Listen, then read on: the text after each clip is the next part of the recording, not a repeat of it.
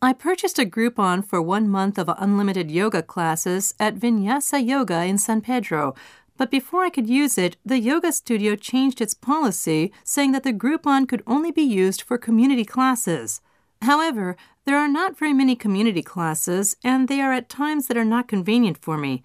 I'd like to request a refund. Lisa.